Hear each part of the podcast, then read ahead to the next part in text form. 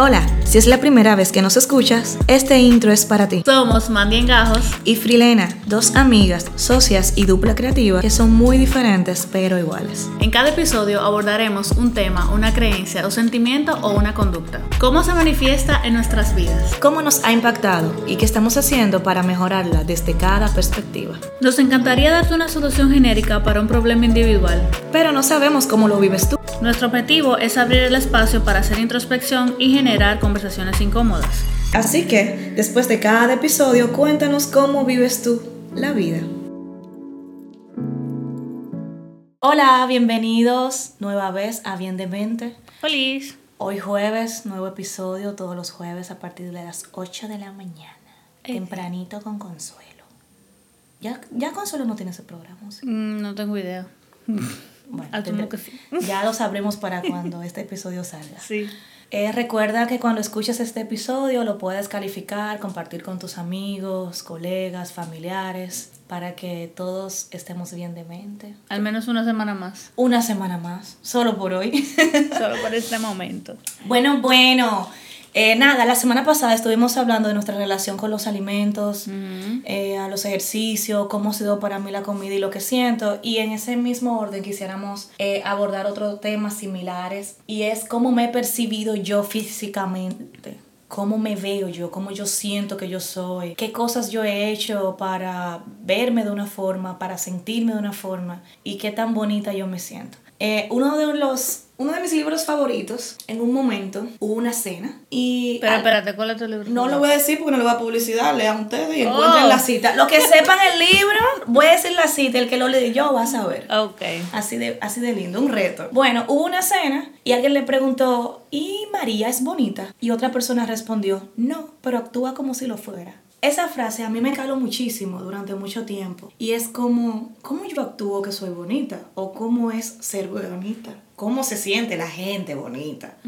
Y la gente que es bonita no tiene que actuar como que sí es bonita. Tú sabes, como que muchas preguntas surgieron de ahí y a la vez pude entender a qué se refería el autor con esta frase. Entonces, nada, eh, hablar de mi físico y de cómo yo me siento con mi físico siempre ha sido eh, una polémica para mí porque yo por mucho tiempo entendía que no era un tema que yo podía abordar. Eh, no me sentía como confortada, como que escuchada o entendida, eh, y yo prefería no hablar de eso. Pero como este espacio es para hablar de cosas que no hablo por lo general con otras personas, yo me he percibido como que, ok, yo no soy fea, pero yo no soy la jeva que tú vas a voltear para volver a ver. Ok.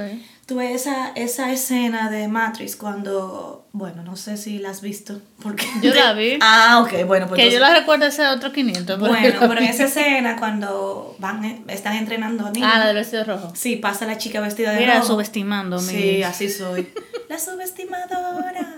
Tururú, subestimando Tomando en cuenta que nosotros todo, todo lo que pasa lo ponemos en canción de la usurpadora. De la usurpadora. Usurpadora. Entonces yo siempre pensé, mira, yo no soy la chica de rojo que alguien va a girar para ver. Yo entendía que para yo llamar la atención eh, en los varones, que son mi preferencia eh, sexual hasta el día de hoy. En este momento. Solo por hoy, hasta que conozca a Scarlett Johansson físicamente. Y que ella quiera. No importa, con lo que yo quiera es suficiente. Ah, bueno. No, mentira, ella tiene que querer eso, pero ella va a querer. o a Charlize Theron, no sé yo entendía como que yo tenía que con, hablar con la persona y envolverla con la retórica y con mis encantos, pero como que físicamente yo no era esa mujer que tú decías, wow, la vi, supe que era ella, súper linda. Y era una locura porque yo no me sentía fea, pero sentía que yo no era el target, que a mí me faltaban cosas que por mucho tiempo yo entendí que era lo que me, me haría ser bonita si los hubiese tenido, como ser más bajita, tener más senos, más larga, tener el cabello más largo, no necesariamente lacio,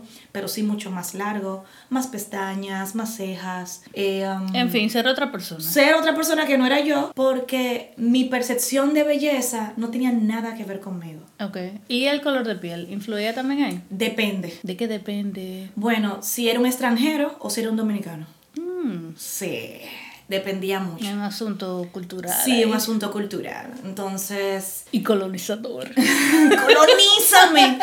¡Ey, ey, ey! Entonces yo, yo crecí eh, viéndome diferente a las niñas de mi entorno. Yo siempre he dicho que yo era la más alta de mis amiguitas y la que había nacido primero. En ese momento el cabello crespo no era tan valorado y aceptado No, como hoy en día. para nada. Y las madres como que, que buscaban el peinado más feo que existiera para hacértelo. Entonces a mí me hacían peinados muy feos. Es más fácil. Y el más feo, no defienda a mami, el más feo. Y también estaba como que tú no sacaste los cabellos de tu mamá, tu mamá sí tenía el pelo bueno y tú no. Entonces, todas esas cosas, yo crecí escuchándolas, sintiendo que era un trabajo atender mi cabello. Como que um, yo recuerdo que decían como que la única que te puede peinar es tu mamá. Y en Porque verdad era así. La que entendía. Sí, la que me entendía, me daba mis jalones también, no te creas. Pero bueno, ella como que esa era su responsabilidad, al parecer. Y, y esos comentarios venían de otras personas. Ni Que no estaban involucrados, Sí, eran siquiera. vecinos, gente, gente de afuera. Yo recuerdo como que la primera experiencia en donde yo me di cuenta que yo era distinta a los demás, a las demás niñas, y que yo no era linda. O sea, les voy a contar el primer momento donde yo sentí que yo no era linda. Yo estaba sentada en, en, una, en unos escalones cerca de mi casa. Yo tenía que tener nueve años, tal vez. Y yo estaba con otra amiguita que para cambiarle el nombre le vamos a decir Patricia. Ok. Y Patricia era mucho más bajita que yo, tenía el pelo por la cintura ondulado, tenía muchas pestañas, muchas cejas, era de un color de piel mucho más claro que el mío, por mucho, y era súper cute. Y estábamos las dos sentadas y llegó un señor que él era hermano de una vecina.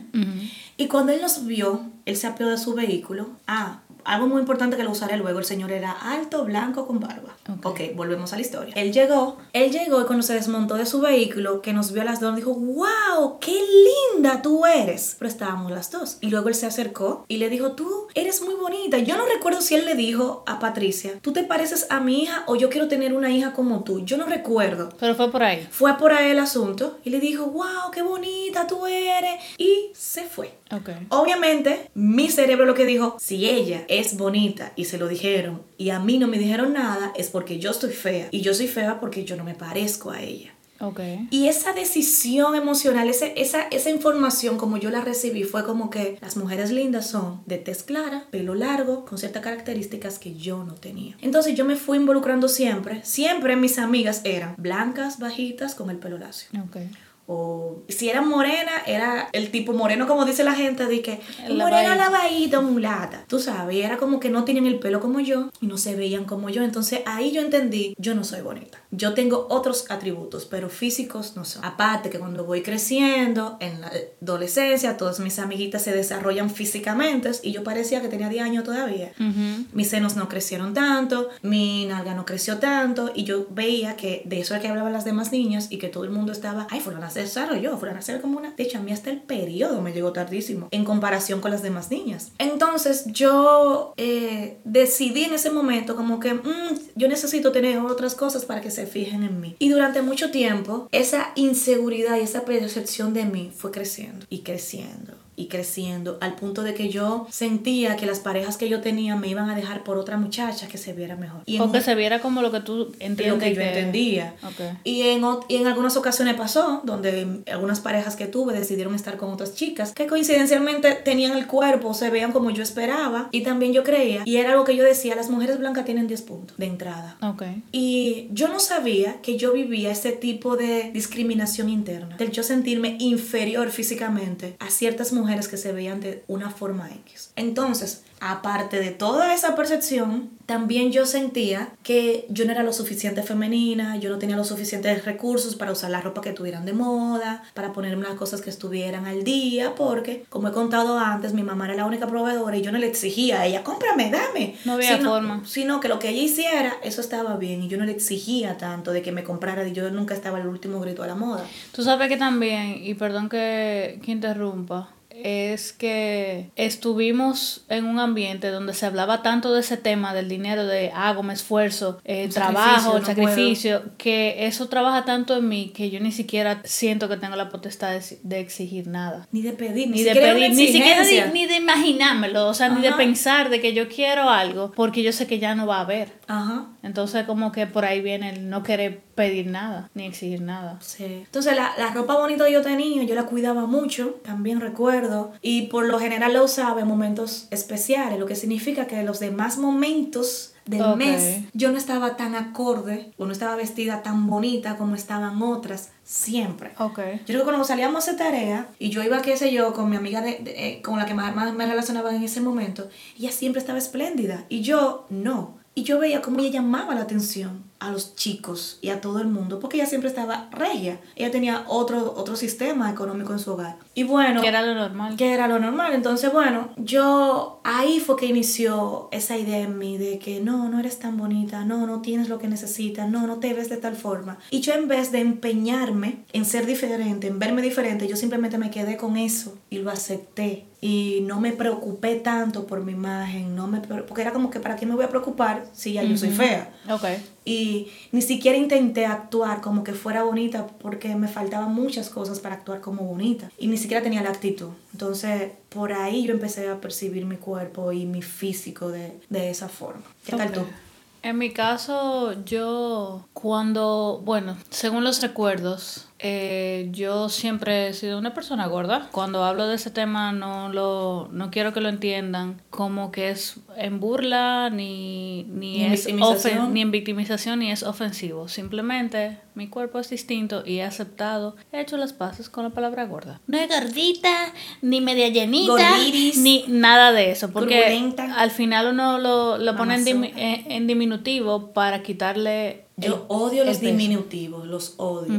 Entonces, bueno, yo siempre he sido una persona gorda y desde muy chiquita, como desde los tres años, mi abuela pensaba que yo me iba a morir porque era muy flaca, me dieron muchísimas cosas y bueno, engordé y me quedé así. La receta de la abuela. Exacto. Entonces, yo sí recuerdo que yo no me veía como el entorno, como con la gente que yo me relacionaba. De ninguna forma, ni con el cabello, ni con el físico, ni con el tamaño tampoco. Yo no soy tan alta, aunque parezca que sí. En mi niñez siempre fue así, como que yo no veía con quién identificarme. Y no es que sea malo, sino que donde yo estaba, o sea, en el punto donde yo crecí o en el entorno donde me desenvolvía, no había gente así. Y tampoco en la televisión, ni No. tampoco en la revista, en ningún lado había como con quién identificarse. Y si había en alguna que otra novela, era La Silvienda, La- la gorda dramática. Sí, la gorda solterona. Exacto. o sea, Exacto. Era como Papeles como malévolo ah, o un estereotipo. Ajá, un estereotipo X. Entonces, eh, yo sí recuerdo algo muy puntual. Mi mamá fue en algún momento, se veía, eh, ella siempre se preocupó por su físico. Y se veía de una forma X porque ella me tuvo muy joven. Entonces, cuando yo tenía 8, mi mamá tenía 28 años. Y yo recuerdo una vez que íbamos para un sitio, no sé, íbamos caminando y nos encontramos con alguien. Entonces, mi mamá usaba el cabello corto, lacio, y lo tenía rubio, y se ponía lente de contacto. Y ese ¡Qué momento peda! A veces verde, a veces como miel. Entonces yo recuerdo que se encontró con alguien y le dijo, hola, ¿cómo tú estás? Que sé qué, y esa es tu hija. Y yo recuerdo con la mirada como que estaba mirando a mi mamá y la cara que puso cuando bajó la mirada y me vio a mí, es como que, ay, pero se parece mucho a su papá. Así mismo como, yo lo Qué recuerdo como ahora, ese momento. En verdad, yo, eh, en ese momento sí me parecía mucho a mi papá. Y también... Es que uno lo siente porque mira las palabras que ella usó. O él usó, ¿no? Bueno, Era una chica. mira la palabra que ella usó y tú lo sentiste. Ajá, y yo ni siquiera tenía como conciencia de De eso. qué estaba hablando, pero tú sabías que había algo mal. Ajá, y como que se parece mucho a su papá, y eso que no lo he visto. Entonces, fue como en ese tono, como que no se parece a ti. Y recuerdo una vez que mi mamá tuvo una relación con alguien, eh, años después, y él me dijo que lo, luego entendí que era un poco distorsionado lo que dijo. Él dijo como, ay, tú eres muy bonita, pero ¿por qué tú no te pareces más a tu mamá? Y yo dije, uff, después Porque cuando... yo como esperma cuando iba decidir que "Mm, déjame ser como mi papá. Exacto. Luego entendí como la locura que me dijo muchos años después. Pero mira cómo yo recuerdo esos dos temas. Mi cabello no es como el de mi mamá. Yo lo que tengo es el color de piel de mi mamá. Pero hay otras cosas que yo no tengo. Y cuando yo crecí, yo sí- siempre veía que todos, e- eso mismo, que todos los chicos cuando estaba adolescente le gustaba como las chicas de un, unas características X. El cabello lacio, largo, que son de cuerpo delgado. No te voy a decir de que súper desarrollada, con mucha cadera. No, era como que eso no era tan importante, era más al menos en mi entorno, que fueran delgadas y que tuvieran el cabello lacio largo. Y media, no, no importa blanquita morenita, mm, como la vaita, como le dicen, no sé si eso puede sonar despectivo. Es que es despectivo ese, ese Bueno. término, pero es el término que se usa. Ah, Tiene eso. un origen eso realmente, ¿lo puedo explicar? Sí. Bueno, viene historia. La, la situación es que las, en la esclavitud, las niñas que eran hijas de los blancos, negras violadas, y las niñas salían mulatas o de un color lavadito, ellas tenían más acceso cuando crecían a estar más cerca en la casa de la de, Oh. de- de los nobles, de los dueños, sin ser tan maltratada y marginada como las que eran muy, muy negras. Entonces había un privilegio para las que nacían más claritas. Había un trato diferente. Entonces esas mulatitas que no eran tan oscuras podían acompañar a las niñas blancas y eran como sus acompañantes porque sí Se criaban en ese entorno. Ellas podían mezclarse un poquito. Incluso llegaron a ver chi- chicas nacidas de negra que eran de un color tan claro que podían mezclarse y no recibir toda esa marginación por ser negra y por ser esclavas. Entonces esa, esa idea de que por tú ser mulatita tienes privilegio de que puedes acercarte más a la nobleza, eso está guardado aquí en el cerebro reptiliano y por eso yo entiendo que la gente lavadita, Ok. mulatita, más clarita, clara con O, leche. o morena con el cabello lacio. Ajá. Morena de verdad, morena bien, Morenita. morenita fina. Exacto. Todas esas cosas va a tener más privilegio, va a sufrir menos que una negra, negra, negra. ¿Qué es eso en realidad? Exactamente. Entonces todo eso tiene, tiene una, Una- evidencia. una porque- connotación Exactamente. histórica. que- Es que muchas veces sentimos cosas, las pensamos, las vivimos y creemos que es, es de ahora esto. O que soy solamente yo, O que lo sé o lo siento. No, no, no, eso tiene una explicación. Y bueno, nada, historia dominicana. Ok, gracias. africana.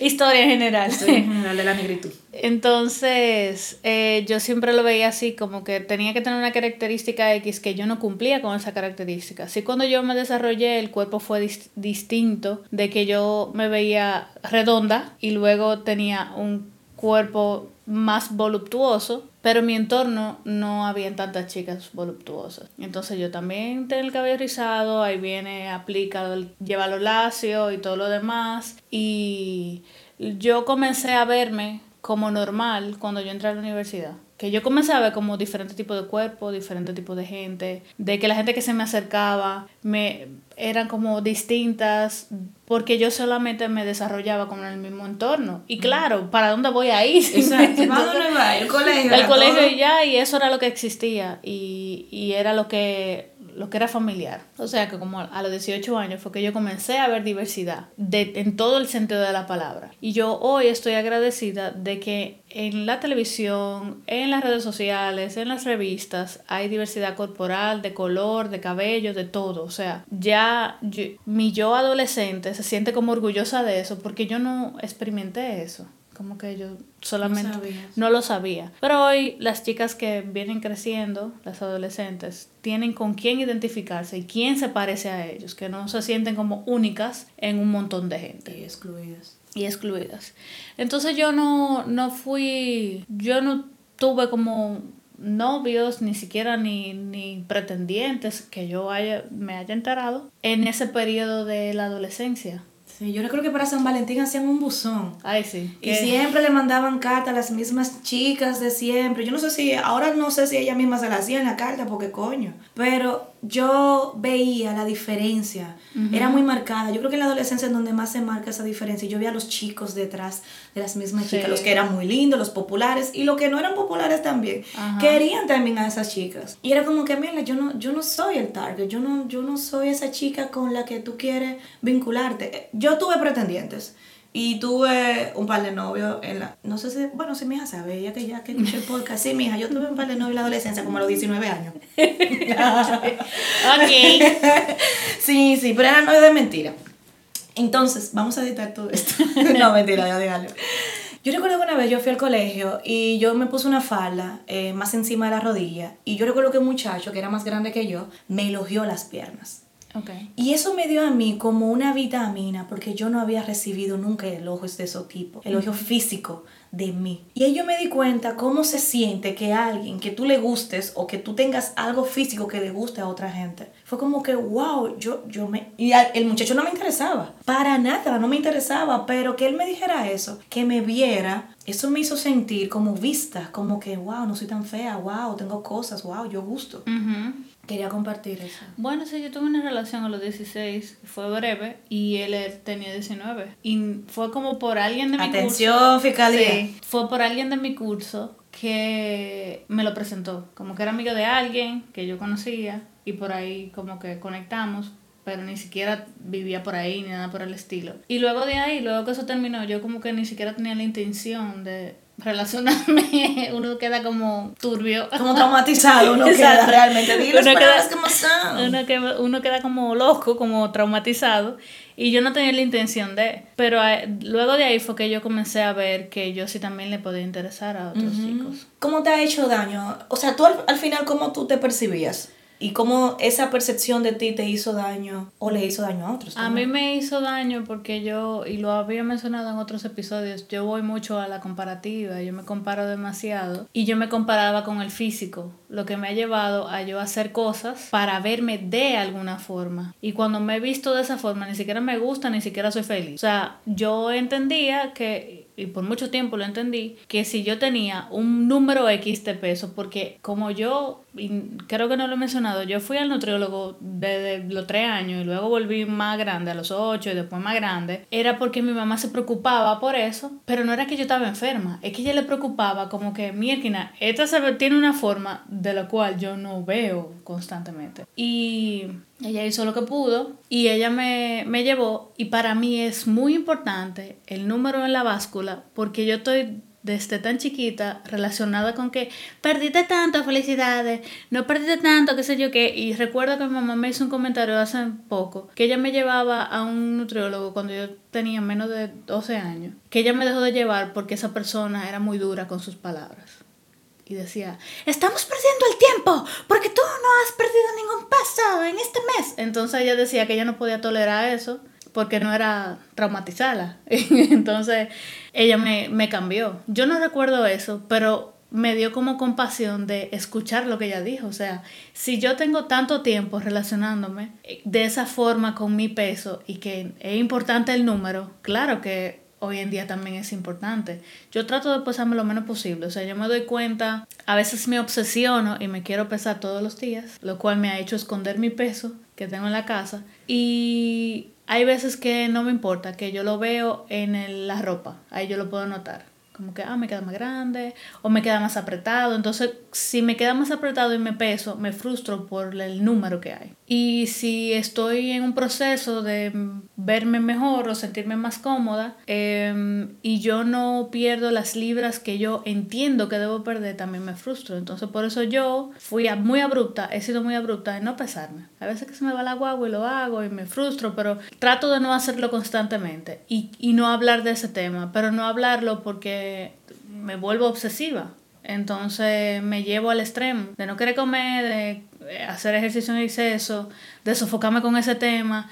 Y cada vez que yo veo que una gente habla de peso, como que yo siento que también tengo que decirlo y que me van a juzgar y me van a cuestionar. ¿Qué? ¿Que tú tienes tanta? Entonces es como... Yo no sé cuánto fue, mucho. Fue demasiado, fue demasiado. Y he estado tan expuesta a eso que cualquier cosa es mucho. Mm. Entonces. Es que tú estás como un tinaco sin bomba. Ajá, exacto. Rebosada, Rebosada. para los que no saben. no entienden los conceptos. Para los que nunca han visto un tinaco, ahorita no han visto tinaco. No, ahorita creen que te dije tinaco. No, porque hay que ayudar a la gente. Sí, entonces. Entonces ahí es que está el detalle. Tanta exposición al mismo tema, la misma vaina, que cualquiera puede hacerte un suspiro y tú te lo tomar para ti. Sí, yo por mucho tiempo he sido esa persona que todo me lo tomo personal. Y he implementado mucho eso, no llevarme esas cosas para mí. A veces me cuesta más que otros. ¿Tú entiendes que tu peso, tu manera de percibirte o de verte a ti misma te ha limitado o, o ha hecho que tú vivas discriminación sentimental? Sí, me ha dado mucho complejo. Eh, me hace pensar que los demás piensan, o sea... No, yo hablo de pareja, exactamente. Ah, sí, de tigre, bueno. tiger. Sí, me ha Macho. llevado a sentirme al menos mucho tiempo, a pensar de que, me, de que mi novio me va a dejar de amar o me va a dar un zumbón o me va a botar, en pocas palabras, porque yo aumenté de peso. Y entonces cuando pierdo el peso, digo, uff, ¿y cómo ese hombre se quedó conmigo? Tú sabes. No, pero como quieres más. Es un tema, exacto, es un tema. Pero también yo por mucho tiempo fomenté relaciones de pareja en base a qué estamos haciendo, si estamos haciendo ejercicio, si estamos comiendo. Bueno, no muchas, una en específico que duró mucho tiempo fue fomentada en base a eso y también amistades. Que tenemos que hacer, que tenemos que vernos de tal forma, que tenemos que comer tal cosa.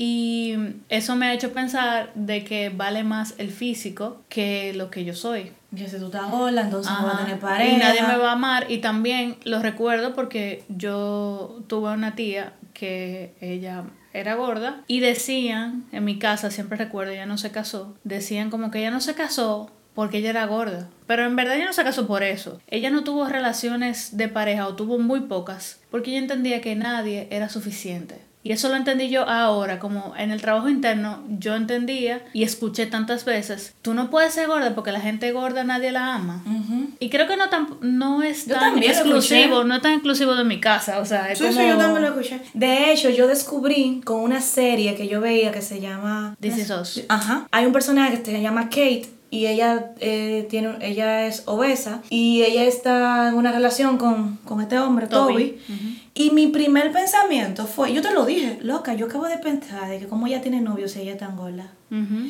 Entonces ahí yo vi lo envenenado que yo puedo estar Sí. de la información que yo recibí de otro. Y me sentí muy orgullosa primero de poderlo identificar y agradecida de que lo podía compartir con alguien desde la honestidad y trabajar esa idea. Porque no solamente con la gente gorda. A mí me pasa que si yo que si alguien muy gordo no puede tener pareja. Pero si alguien no tiene la teta grande y no está buena, no puede tener pareja. O si es un moreno y un blanco. O si el moreno es muy blanco, o si la tipa es muy fea, que como lo, Lo que, yo, lo que yo considero que es fea, tú sabes. Entonces yo tengo es- esas ideas de que lo lindo con lo lindo y ya. Y lo feo con lo feo. Y lo, blanco no, con lo feo porque después somos más feos. Ah. no. Lo blanco con lo blanco. Eh, en mi caso me ha hecho daño el yo creer todo esto de mí porque me limitó muchísimo. me, me, me cohibió yo de, de disfrutarme como mujer, de yo exponerme, de yo ser más coqueta, de yo experimentar más cosas, porque yo todo el tiempo estaba pensando, no soy el target, no soy tan bonita, no me lanzaba, no estaba donde el capitán me viera, no me exponía físicamente. Eso es lluvia, no estamos fritando salami. no me exponía físicamente porque yo no quería vivir un rechazo porque no cumplía con lo que yo creía que debía cumplir para ser vista. Ok. Y el daño que le he hecho a los demás a través de esa percepción es que cuando alguien se acercaba a mí, yo le gustaba, yo jodía tanto, pero yo no tengo la teta grande, pero yo no Ah, hago sí. esto, pero yo no tengo esto, que el otro se hartaba de querer de- demostrarme, Sí. tú me gustas y punto. Entonces, Sí, yo he tenido, he hecho un gran trabajo en mí de, de yo cambiar esa idea de que yo no soy tan bonita, de que yo no tengo tal cosa, de que yo necesito tal cosa. También por mucho tiempo yo fui muy cuestionada de por qué yo no hacía algo para cambiar mi físico. Y mucha gente de manera muy sutil, un- una de las preguntas que más me han hecho, ¿tú nunca pensabas hacerte una cirugía? Eso significa ponte teta. Eso es lo que significa eso. Y tú no, qué sé yo qué, porque, porque las tetas, porque qué sé yo qué. Y yo siempre sentía como que miércoles yo tengo que hacer cambios en mi físico para ser más llamativa. Y doy gracias a Dios de que aunque yo recibía esos comentarios, yo no hice ese esfuerzo Ok. extra de cambiar mi cuerpo para complacer a otros. No estoy en contra de la cirugía, pero entiendo que es una decisión que tiene que ser por mí. Porque Sí. yo quiero esto para mí, no para complacer un grupo de gente Que lo entiende. que entiende que yo debo verme de una manera X. Entonces, sí, me vi muy expuesta a ese tipo de comentarios mucho, mucho tiempo. Sí, em, yo no me identifico con eso de las cirugías, aunque a mí una vez alguien me dijo como que tú has bregado tanto con el peso, ¿por qué tú no te haces una bariátrica? Y es como que algo que yo no he considerado. Primero porque también he escuchado personas, no lo, con eso no quiero decir que está bien o mal hacérselo, sino que he escuchado como dos campanas, gente que sí le ha ido súper bien y que su vida ha cambiado muchísimo y que en verdad tenía situaciones de salud y que en verdad la pudieron resolver y gente que no le ha ido tan bien con hacerse ese tipo de proceso por diferentes cosas, porque quizá no se documentaron, quizá prefirieron hacerlo de otra forma, tampoco quiero decir que es la forma más rápida, es lo que tú entiendas que tú debes de hacer con tu cuerpo y si tú lo quieres hacer, dale para allá, bien. Pero yo como que siento que es algo muy drástico para mí. ¿Por qué? Porque yo cuando pierdo peso, yo guardo la ropa porque yo sé que yo voy a engordar otra vez. Una reserva o sea, tú no confías en tu propio proceso. No, porque es que yo he tenido como tantos cambios que yo sé que va a pasar de nuevo. Pero yo nunca o pocas veces me he rendido como a te, mira, estoy alta de esto, déjame darle, déjame hacerlo de verdad para siempre. Yo hago el ejercicio, yo me alimento de una forma hasta que me veo de, en un, algo que me gusta, ¿verdad? Como, como me gusta verme físicamente y luego vuelvo y suelto todos los hábitos que, usaste, que usé para volver otra vez y, y, y, decir como que, ah, basta de control, basta de hacerlo, déjame yo darle rienda suelta. Entonces, en este momento yo de verdad estoy harta de el ir y venir y de darle la potestad a Dios y quitársela, como que me rindo ante esto, no puedo con esto, pero después vengo, va de ahí, ridículo.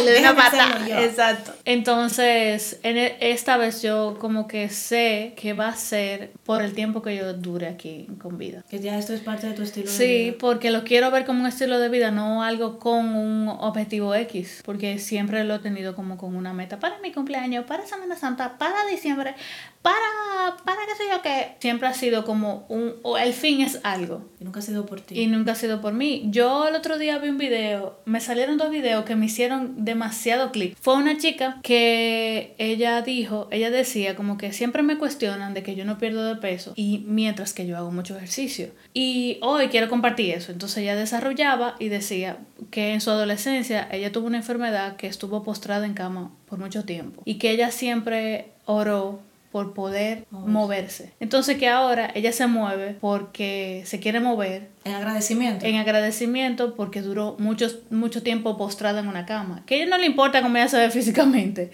Que ella lo que quiere poder moverse y ya hay punto. Y vi otro que era de una hermana, dos chicas, y una hablaba de la otra. Entonces, una hermana era como más atlética y se veía físicamente más eh, atlética, por así decirlo. Y la otra hacía los mismos ejercicios que la, que la hermana porque están acostumbradas a, pero su cuerpo no se ve tan atlético. Entonces como que la gente de la misma familia la comparan de que tú no lo estás haciendo bien porque tu cuerpo no es como el de fulana. Y ella decía eh, que en este camino le ha tocado entender de que su cuerpo no es como el de su hermana, aunque haga lo mismo, y que ella ni siquiera le interesa tener el cuerpo de su hermana. Que es su cuerpo, que ella lo mueve y hace y lo alimenta y hace todas las cosas que le hacen bien, pero que ella no le interesa hacerle ver a los demás que su cuerpo es diferente y que no la jodan con eso. Simplemente como que ella no le hace caso. Yo no entiendo ese afán de comparar. Es un asunto terrible de la comparación, del que tú debes hacer porque fulano está haciendo y tú no te ves y porque tú... Sí. Qué dolorosa la comparación. Para mí la comparación es pérdida total, porque si yo quedo por debajo de con quien me estoy comparando, mi autoestima para el suelo, me siento mierda, no estoy haciendo... Que la mayoría de veces yo me comparo así. Para joderme. Y si, y si me comparo y gano, se activa la prepotencia, soy más arrogante, me creo superior. Entonces también... Aumenta mi ego. entonces también yo quiero comparar compararme como China con manzana. Ah, sí. O sea, yo me quiero comparar en situaciones donde yo sé que yo voy a, a, perder. Sí, tú sabes que yo en algún momento seguía, hay un término que se usó por un tiempo, de que gordibuena. Mm. Entonces yo seguía mujeres que se veían, coño, que tú dicen que son curvy y tú te quedas de que, pero ¿a dónde? Pero yo, he, visto, yo he visto cuerpos gordos sin barriga. Ajá. Y yo me quedo pensando, esas fotos son reales. Porque yo soy flaca y tengo barriga. Entonces yo me quedo pensando, eso es real. Porque entonces tú puedes ser gordo, pero un tipo de gordo. Exacto. El gordo reloj de arena, con Exacto. caderón, tetón y la cinturita chiquitica. Y es como que, y eso es ¿Y, dó- real. y dónde están esas mujeres? En Instagram. Entonces yo seguía a todas esas mujeres. Se truquean y, pila. Y un día yo eh, escuché algo de alguien que decía que comenzó a seguir en las redes sociales y consumir contenido de gente que se parecen físicamente a, a él. Ujú. Y que eso la ayudó a dejar esa comparación física. Y yo dije, ok, yo, todas esas mujeres que yo seguía con esos cuerpos. Con esos panties aquí arriba, se ponen los panties aquí arriba. Señores, eso es truco. Se suben los panties de aquí arriba. Yo las dejé de seguir y Ay, me costó ay. mucho encontrar mujeres que tuvieran un cuerpo como yo. Tú sabes que eso me acuerda que mi hija tiene un tablero en Pinterest de niñas que se parecen a ella. Y ella tiene otra dinámica con su cuerpo. Yo siempre me sentí, durante mucho tiempo, mejor dicho, yo me sentía complejada porque yo era muy alta. Y aparte de que yo era muy alta, era como que yo no le di el valor a mi estatura. O yo debí ser modelo o deportista. Y ninguna de las dos era como que yo no le saqué provecho a mi altura. Y yo siempre me sentí muy incómoda. Porque me gustaban chicos que por lo general eran más bajitos que yo. Y era como que yo Y vivía. era un complejo también. Era un complejo, yo me sentía inadecuada totalmente, porque era como que siempre el tipo es alto y la, y la chica tiene que ser bajita, Ajá. y si no, eh, venía la burla y venía la situación, y yo veo que para mi hija es un orgullo ser alta, y su meta es más- ser más alta que yo, y veo como que, wow, qué bueno, que ella no tiene que bregar con eso, algo que yo he tenido que bregar toda la vida. Sí. Me siento muy orgullosa de que hoy en día eh, hay otro speech, Hay otras referencias. hay otra referencia, hay otra manera de yo relacionarme con mi cuerpo, con mi físico, con mi cabello.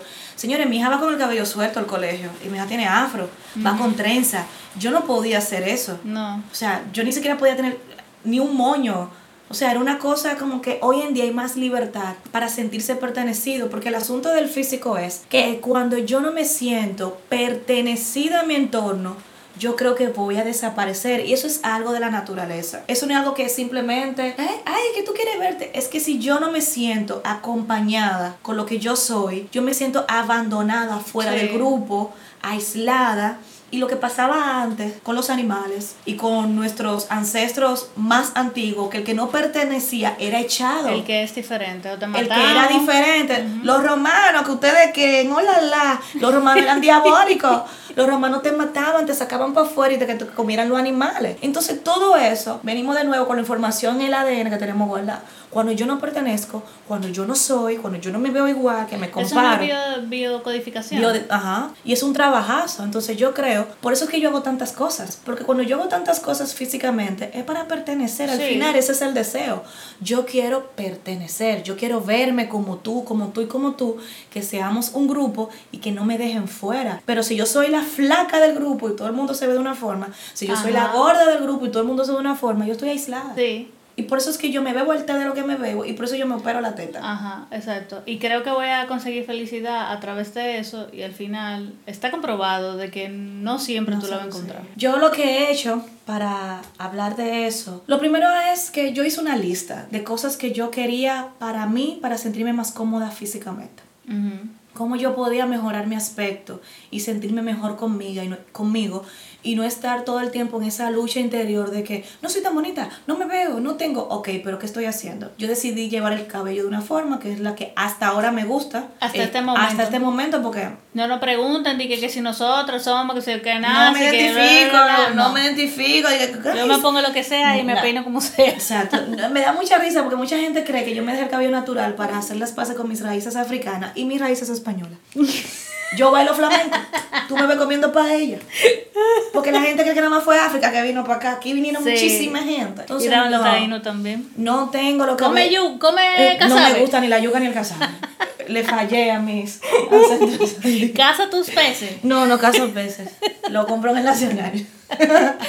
Entonces, yo me dejé el cabello natural porque yo no quiero estar el día entero en un salón hablando con gente que no conozco. Sepa lo mundo. Por eso. Y cuando tú Y tienes no tienes que depender de otra. exactamente, hay que joder mucho. Bueno, Digo, hoy en día ya hay tantas herramientas que tú puedes hacerlo en tu casa. Sí, Pero hay que aprender. Y que ya aprendimos a primero, rizado. sí. Entonces yo dije, ok, yo quiero tener mi piel más sana. ¿Qué necesito? Necesito protector solar, necesito esto, necesito lo otro. Aprendí a cuidar mi piel. Aprendí a usar ropa también que me gustara más y me sintiera más cómoda. Que fuera de acuerdo con mi físico, eh, que, me, me- que me hiciera sentir eh, gustona. O sea, a mí me gusta sentir... Yo uso muchísimos shorts y me encantan los pantalones cortos. Me encanta la blusa donde yo enseñe la espalda. Me gustan mucho los vestidos. Entonces yo me pongo ropa que me hace sentir bonita. Empecé también a ver mujeres flacas, pero flacas sin nalga, flacas sin teta. ¿Pero tú tienes nalgas ridícula? No, si te compara conmigo, no. Pero Compañera, no me invalide mi sentimiento de inferioridad culitativa. bueno, sí, pero exactamente, yo me comparaba con, con ¿cómo se llama? Ma- Malena la Grande, ¿cómo era? La del afro negro. Eh, Amar a la negra. Amar a la negra, Así era ella diciendo nombre de gente. Bueno, que- yo, para eso estás tú, para ayudarme. Entonces, obviamente, si yo me comparo, con, para mi físico están las proporciones que yo necesito. Pero si yo me estoy comparando con J-Lo, Claro. obviamente me voy a sentir chata. Y aparte de todo esto, algo que quiero compartir. Durante mucho tiempo yo me junté con gente que se burlaban de mí. Ay, que tú eres chata, tú no eres teta, qué sé yo qué. Y yo aprendí a burlarme también y a meterme en ese speech. Y decirlo primero. Y decirlo primero. Para que nadie tenga nada que nadie- decir. No, y para que vean que a mí no me importa y que yo no soy y que yo no soy débil y blandita y que no, no, no. Que no tiene que ver la debilidad con eso. Exactamente. bueno. Entonces, en las cosas que aprendí a hacer por mí, no me junto con gente que me critica físicamente y no se lo permito tampoco. Ni aprovecho, ni nada, ni comento. Y se lo dejo claro, no me gustan esos comentarios y yo no participo. Es algo que hago por mí, para respetarme. Hay gente que se ha alejado y hay gente Qué que bueno. lo ha aprendido a puro coñazo. No estoy para recibir chistecitos. Y yo antes sabía entretener a otros a costa de mí. Me identifico. Entonces no hago esa cosa. Ahí voy de nuevo. Me peino como quiero, uso los productos que más me asientan, uso la ropa que más me gusta, me relaciono con gente que respeta mis- mi físico y no se burla de mí, sigo gente flaca. Yo recuerdo la primera vez que yo vi una, una mujer, una actriz que enseñó sus senos en una película y eran idénticos a los míos. Yo dije, wow, yo nunca había visto unos senos pequeños en una película. Sí, porque se ha sexualizado mucho. Exactamente, siempre son las boobies maravillosas, Pamela Anderson, y qué bueno que usted se hizo rica con eso. Pero yo siempre sentí, "Mm, no soy el target, pero no soy el target porque estoy buscando en el lugar De, incorrecto. de hecho, ella también ha sido cuestionada de que si se va a operar o no se va a operar. Y ella dice, no me importa, no me jodan con eso, yo siento cómoda con eso. Entonces nada, el yo hacer estas cosas por mí y el yo reconocerme de que yo no necesito verme de qué manera y también algo que me funciona mucho, dejar de preguntarle a mi pareja constantemente. Lo intento, lo intento, intento no estar todo el tiempo preguntándole a mi pareja y no te molesta que yo no tenga los senos, qué sé yo qué, porque yo agobiaba a mis parejas con Sí. ese tema, esperando que, porque si me decía que sí, que la quería con la teta grande, ¿qué yo iba a hacer? Yo sufrí por eso. a sufrir por eso. Entonces yo he aprendido como que cuando me voy, a, quiero ir a preguntar eso, como, "Mm, no es necesario. Ok. En mi caso, yo, eh, mi reina, hablaste de un tema puntual que me resonó, que había olvidado, el tema de la ropa. Yo por mucho tiempo venía, como que cuando a mí me, me compraban ropa, siempre era traumático comprarme la ropa porque no me servían para mi edad. Hoy en día sí hay muchísimas referencias, muchísimos lugares, muchísimos modelos y, y modas. Pero en los 90 no veía eso. Entonces era complicado comprarme ropa. Y por mucho tiempo yo recibía como regalos de ropa de mi mamá, de mi tía, de todo el mundo. Me compraba ropa a entender. Y yo por mucho tiempo me vestía con vaina manga larga. con- Yo siempre tengo calor.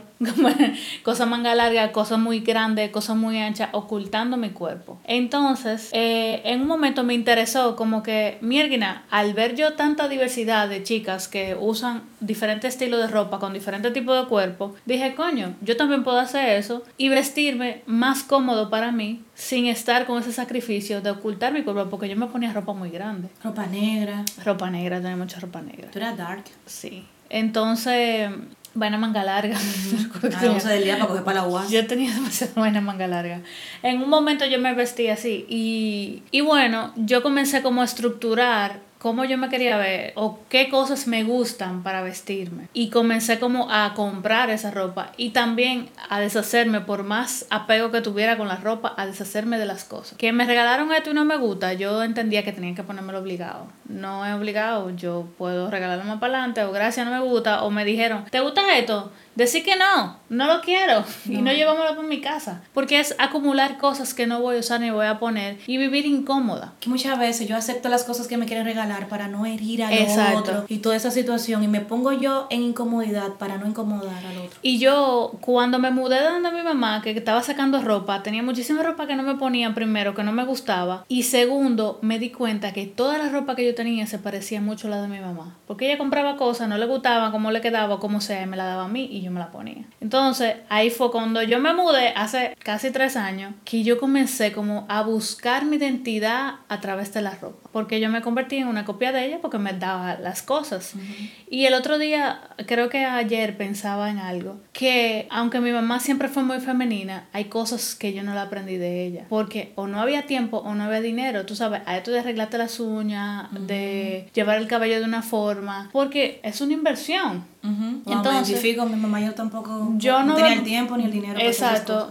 Yo la veía que ella hacía lo que podía, pero no había para comprármelo a mí, ejemplo. Entonces yo comencé a, a, ver eso cuando yo comencé a trabajar, que yo podía comprarme crema, que yo podía hacer lo que yo quisiera, pero yo no lo aprendí y, y lo recuerdo que las chicas de mi curso siempre tenían como las uñas bonitas y yo aprendí como a hacérmela de la mano yo y a pintármela y uno, uno que otro día comprar un esmalte, pero había otras cosas que yo no podía hacer porque no había recursos curso.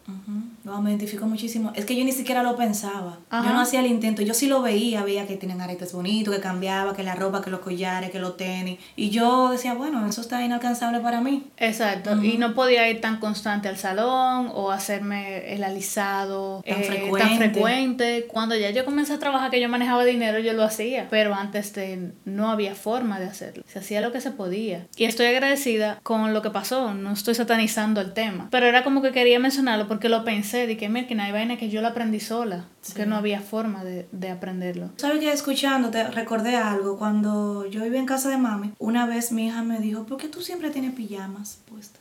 Tú no te pones ropa. Y ahí yo vi o recordé que los, los niños siempre están viéndonos a los que somos papás, ¿verdad? Y yo a partir de ese momento dejé de usar pijamas en la casa y me ponía ropa porque ella me estaba viendo. Y yo no quería que ella tomara eso como bueno y válido y creyera que esa era la manera de vestirse. Para, ella, para mí es muy importante la ropa y cómo ella se ve y las cosas. Ella tiene eso, que lo ha sacado del entorno y, y, de otras herencias. O de ella misma. O de ella. Sí, de ella misma también lo ha aprendido. Y yo trato, tú sabes, como de, de arreglarme, de darle eso yo ahora estoy yendo con ella al salón, hacerle las uñas, para que ella aprende enseñándola, mira, si te hacen algo y no te gusta, tú puedes eh, decirlo, no tienes que... Porque yo me di cuenta en este proceso del cabello que yo no quería, cuando a mí me hacían algo en el salón, yo lo aceptaba todo.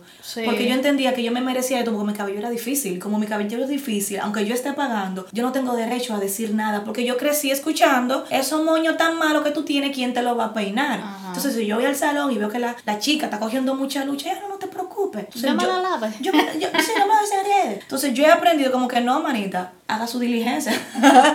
ya estoy pagando eh, Exacto, he ido defendiéndome más en ciertas áreas en donde yo me dejé de lado por miedo a expresarme y recibir un bochorno. Ok.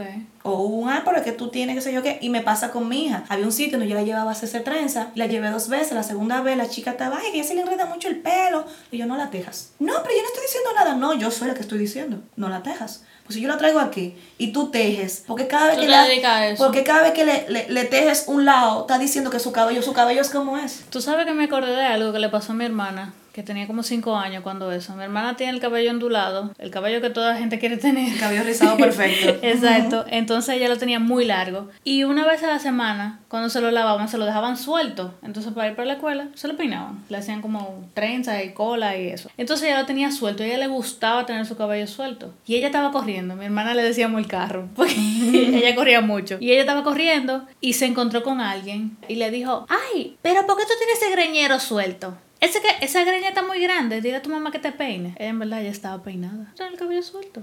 Cuando ella volvió de allá para acá, yo digo, amárame el cabello, yo no lo quiero tener suelto, yo tengo un greñero. Y yo le dije, ¿tú no tienes un greñero? Y yo me indigné. Yo, al final, yo no tenía la herramienta para decirle nada. Pero la gente adulta siempre está diciéndole como vaina sin sentido a los niños, que se lo toma literal. La gente adulta responsabiliza a los niños de las cosas que tienen, si son feos, si son lindos, si tienen cabello de X forma, si son gordos, si son flacos, como que si ese niño Lo eligió. puede- lo eligió o puede hacer algo. Entonces, usted, persona adulta que me escucha, cállese la jeta. No le esté diciendo a un niño, ay, que esos ojos que tú tienes, que esa nariz que tú tienes, que esos Que tu cabellos que, papá tú que te tienes, dio, que- tú no nariz". saliste como tu papá, que... Señores, por Dios, piense lo que usted le está diciendo a esa persona, piense. Y lo imbécil que usted se oye diciendo Un ese tipo de adulto hablando con un niño. O sea, Exigiéndole a un niño una vaina que no puede o cambiar. sea, cállese. Entonces yo recuerdo que después de ahí ella no quería el cabello suelto. No, ya hay, hay- es que esos son los quiebres que se hacen emocionales. Ajá. Así, ese quiebre cuando le dijeron a Patricia que ella era tan bonita, y a mí no, ahí, ahí empezó ese quiebre. Que ahorita hice el énfasis de que era un tipo blanco con barba, porque mi meta durante muchos años fue meterme con hombres con esas características. Mm, para cambiarlo de Para cambiar de opinión a ese señor que, Que no me eligió a mí, no me dijo, oiga, mira como yo, como una niña, está entendiendo Sí. que un adulto debe llamarla bonita, tú sabes. Y por mucho tiempo yo entendía que yo tenía que estar con un hombre blanco, con barba, un hombre, porque así yo iba como a ganar esa batalla con ese señor. Y que te colonice en tu corazón. Que me colonizara mi corazón. No tengo nada en contra de los hombres blancos con barba, todos también, los blancos, los morenos, ya, bueno, ya solo los morenos.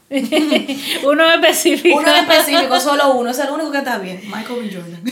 Oye.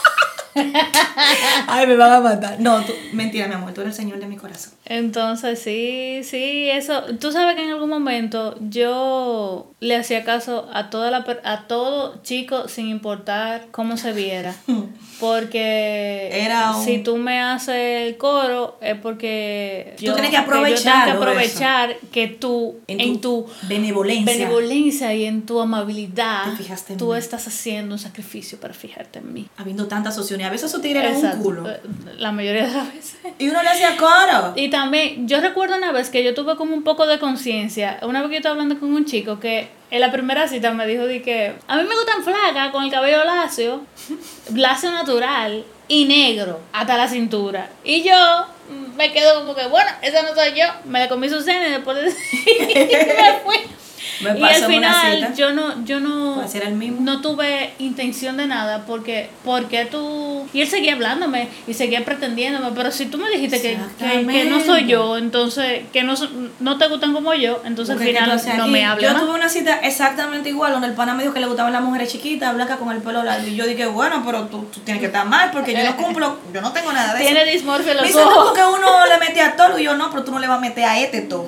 No, usted se equivocó. No. Y como que miércoles, en otro momento de mi vida, claro, porque eso sucedió en un momento muy consciente Sí, para mí. exacto Pero en otro momento, yo lo acepto y digo, te voy a poner para mí, te voy a cambiar, mi amor. Que es lo de alimentar la insuficiencia del episodio Ajá. anterior. Yo alimento mi insuficiencia relacionándome con gente que no está en mi misma sintonía para que me elija. Para que, wow, mira, él no le gustaba morena, pero está conmigo, porque yo sí, mi amor. o él no quería nada formal pero ahora pero yo tengo tanto tiempo haciéndole yuca Que él va a que querer. ahora él va a querer y en verdad no va a querer nunca. No va a querer, no. Entonces tú pierdes tu tiempo y te agotas y No, vives en ese caos. Ajá, Me. Muchísimo. tú vives en el caos muchas veces y para salir de ahí se sale, Con claro. mucha terapia. se sale. Mucho, mucho 45 minutos.